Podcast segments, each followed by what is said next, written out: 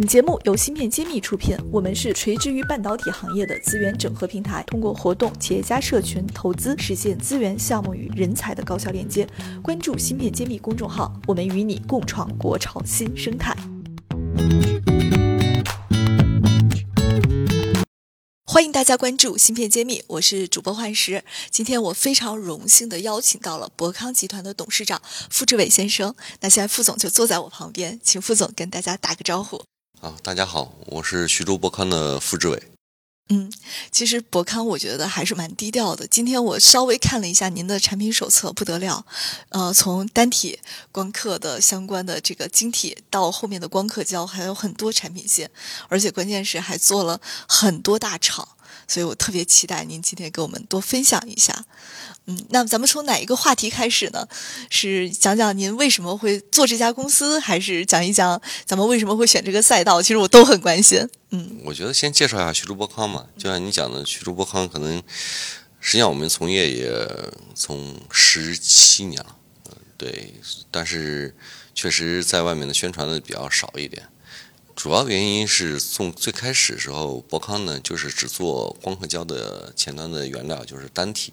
还有部分树脂光酸这一类东西。那会儿中国实际上是没有成熟的光刻胶公司，所以我们做的东西是不是只有一个渠道，就是出口，就只能卖给海外，像日本啊这样的公司，让它作为原材料，然后再加很多倍价格再卖回来。对，然后再他们再做成光刻胶嘛，卖给国内的厂。而在这个过程当中呢，我们也是从技术上面去钻，然后包括把我们的整个的光刻胶的原料这块儿，我们做了一个完整的这种产业的布局，做的比较全。有两个全，第一呢，品类做的很全，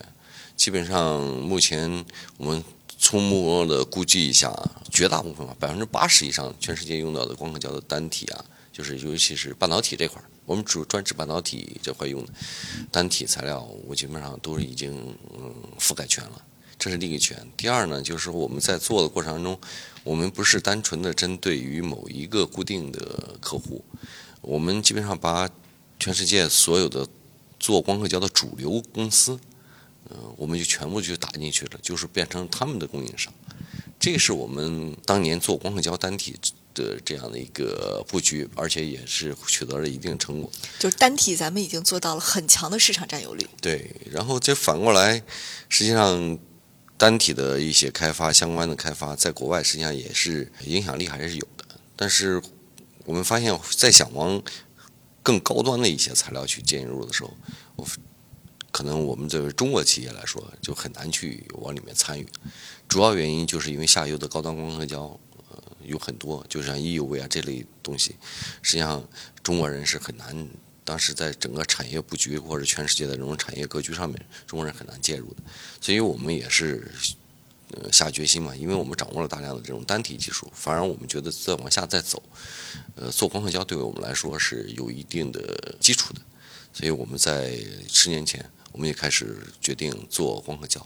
当然了，我们做光刻胶的时候，那会儿。整个产业环境并不是特别好，也不，尤其是国内的。一二年的时候，对，大家还不重视半导体。对，而且国内的纺织厂啊，那会儿也都是才起来，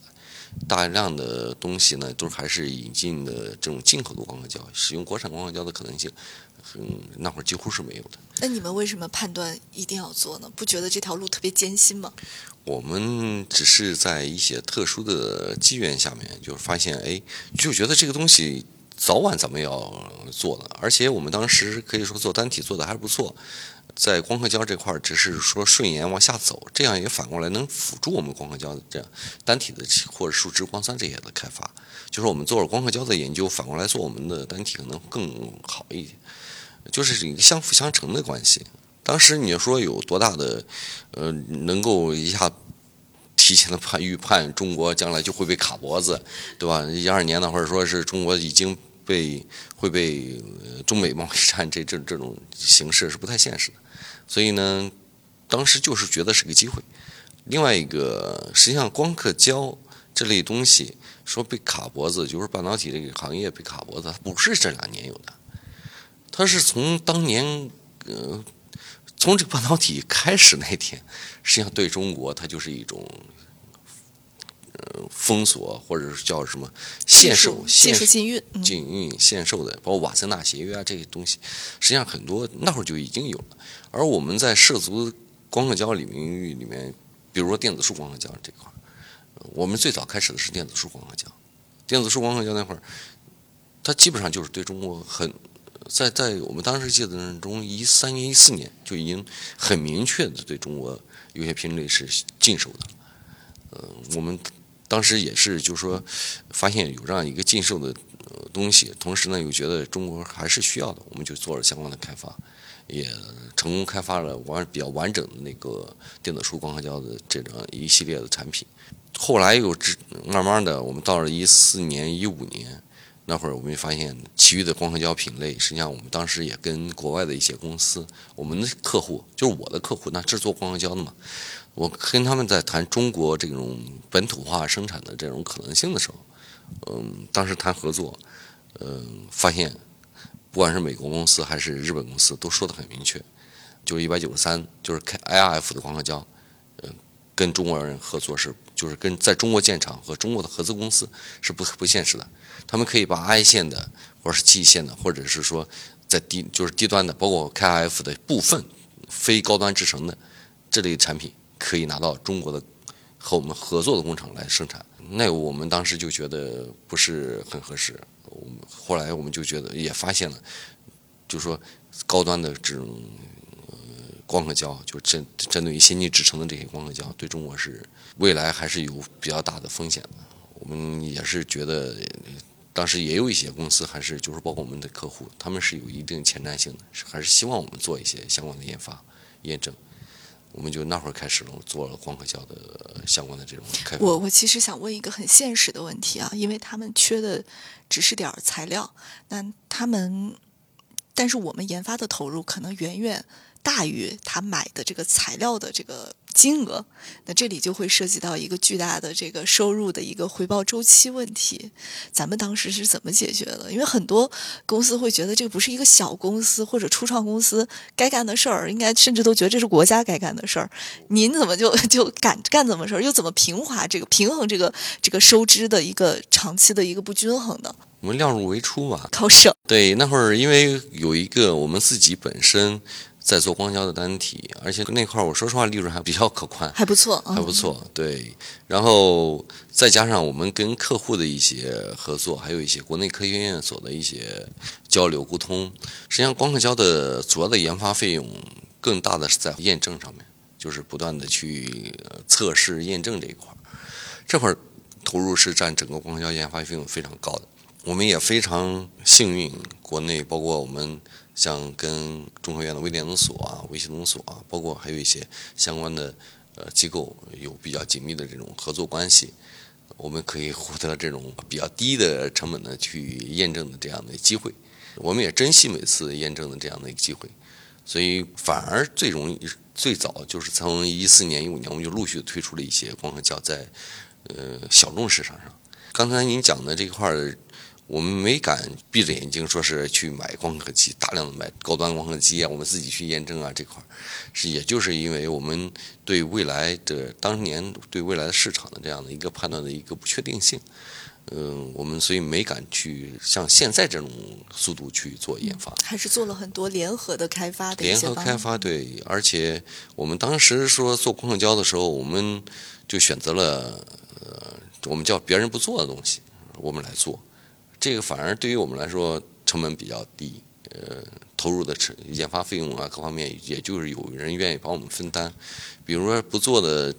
我们有四个，就是我们做别人不做的东西。第一个呢是，比如说封锁禁售的这种，就国内的研发机构啊，各方面想买买不来的一些东西，呃，电子书胶啊这类东西。那我的客户也就是合作伙伴，他们肯定是有机台的嘛，我就在他那儿帮边帮他开发。我边在那做验证，我们共同开发，这种就很快。第二个呢，就是说一些新的产品线，新的产品线，就是说那会儿当时有一些客户呢，他们也想做一些新的工艺，那你就说不光中国没有这种光刻胶，可能可能全世界都没有这类似特别适用的光刻胶，那我们就说呃去帮他做一些这方面的研发，尝试着去做一些胶。再有一个。不错的就是小厂，特别小的小公司，新出来的一些小线，就是比如说做别的做功率器件呐这种小的线，我们就是说他们想买光刻胶的话，第一光刻胶如果买过来的话成本很高，第二呢，呃，光刻胶某种意义上它不单纯的是卖产品，它更很多的是卖服务的。它是光刻胶的服务是指做光刻胶的会在工艺线上跟客户共同来调整胶的配方或者各种指标，最终响应客户的工艺的参数，甚至有的时候可能是需要客户来调它的工艺来匹配这个来胶，匹配这个胶的。所以呢，就是一个共同每款胶导入到设备上去，导到这个产线里面去，它是有一个来回互动的过程，所以这块就需要。专业的技术人员在现场，而小公司，呃，就是说国内的一些当年的新的公司或者小的这种产线，请国外的这种大的胶厂过来为他专门匹配相关的光刻胶的人家可能压根儿不想理这个客户 量太小了，还要配一个这个 support，肯定不行。所以这个呢，我们来干，所以我们也是又有机台可以帮我们测试胶，我们的 KF 的光刻胶就是这么开始的，呃然后再有一类呢就是淘汰性的产品，就是国外它有一些大部分的工艺基本上都已经。呃，不是，大部分的工厂针对这个工艺都已经停了，或者不想做了，而国内还依然还有部分的这种工厂依然在做，那会被国外的这些胶厂会通知他，这款胶我们将会停，我们不再生产了，对，不生产了，因为它大部分的客户已经没了，那只不可能针对你再去开产线，所以就通知他们说我们可能会停。那这种客户呢，我们也对接上了，这种客户态度肯定很好，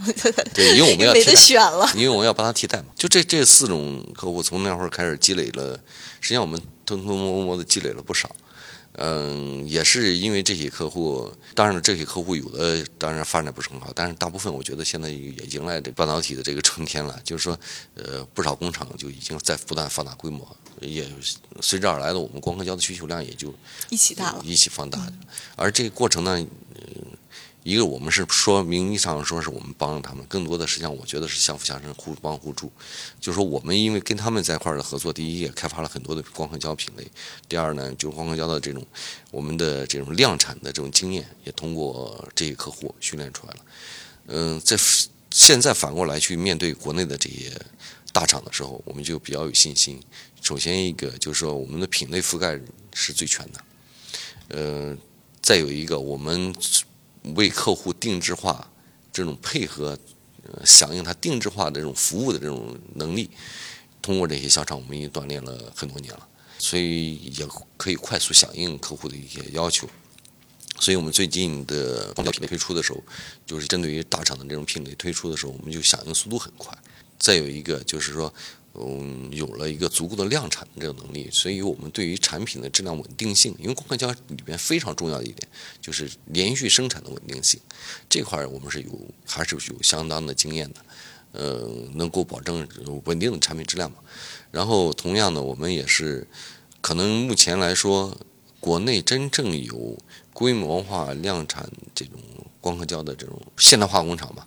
包括全产业链，从前面的单体到后面的，国内现在目前只有我们一家。所以这也是我今天非常激动的一个地方，就是有这么长的一个时间积累，而且真的是本土化成功了的经验，非常难得。